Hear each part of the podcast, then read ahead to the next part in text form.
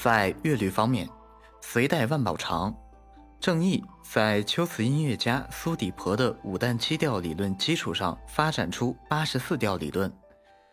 旦相当于我国古代音乐术语均，即指一个音列的定位，相当于黄钟为宫的音阶、太簇为宫的音阶、临钟为宫的音阶、南吕为宫的音阶、孤显为宫的音阶。苏底婆的五旦七调。可以悬象为宫，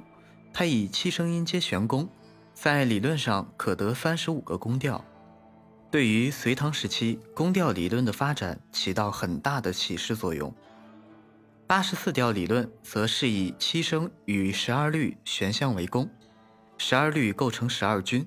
每一军都可以构成七种调式，可得八十四调。